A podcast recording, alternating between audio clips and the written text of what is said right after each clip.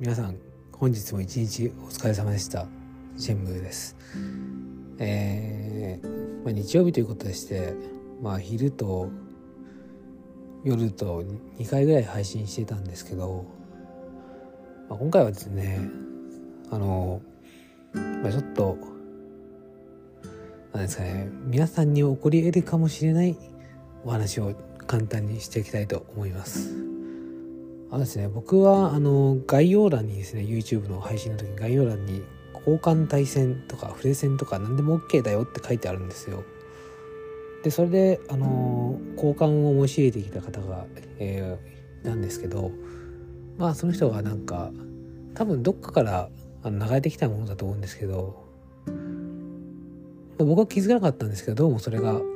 改造個体らしいという、まあ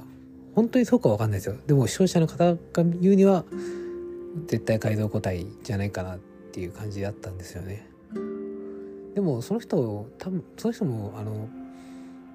それを知らなかったっていうか、まあ、絶対知らないんですよね。でもそういうことはやっぱあるんだなと思ってやっぱうんこの問題は根が深いなと思いましたね本当に。いやあのどうしてもミラクル交換とか GDS とか使ってると知らず知らずのうちに改造個体を引いてしまうってことはまあ絶対あるんでもう避けられないんですよね。なので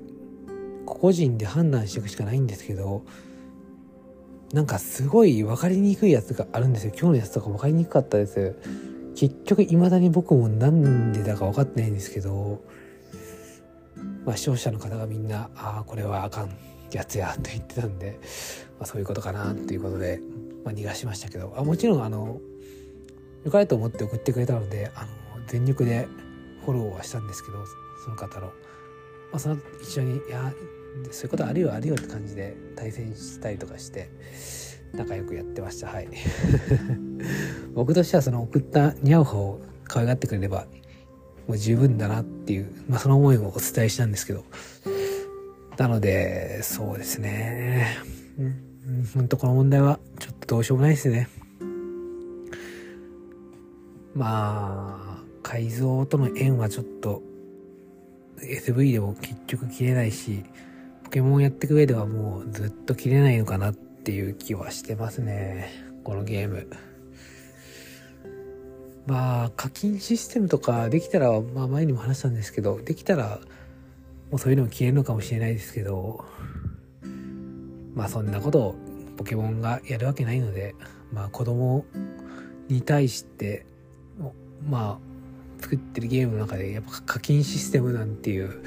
明らかに大人が有利になってしまうようなシステムを導入していくとは思えないので、うん。まあ、それをやっちゃったらさすがに基盤となっていく子供世代が離れていって最終的に先細りしていくと思うので、ポケモンというコンテンツが。まあ、それはさすがにないんじゃないかなと思います。はい。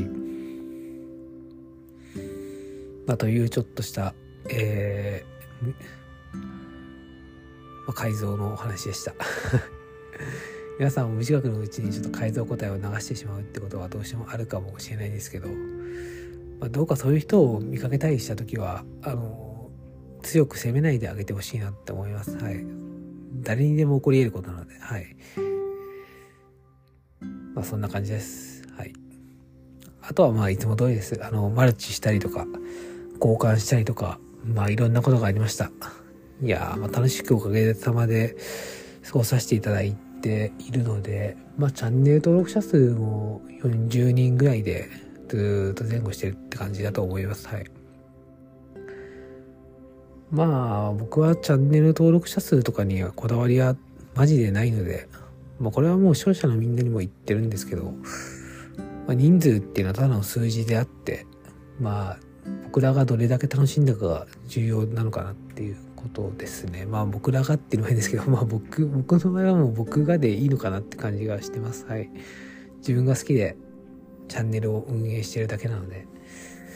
今後もそういうスタンスでいきたいなと思います。まあ、それが、まあ、誰かのためになったら素敵だなっていう感じですかね。というので、今後とも、えー、僕のチャンネルをよろしくお願いしますということだけお伝えして、えー、本日は区切りとしたいと思います。えー、皆様、誠に誠にお疲れ様でした。スパコイの命、おやすみなさい。失礼します。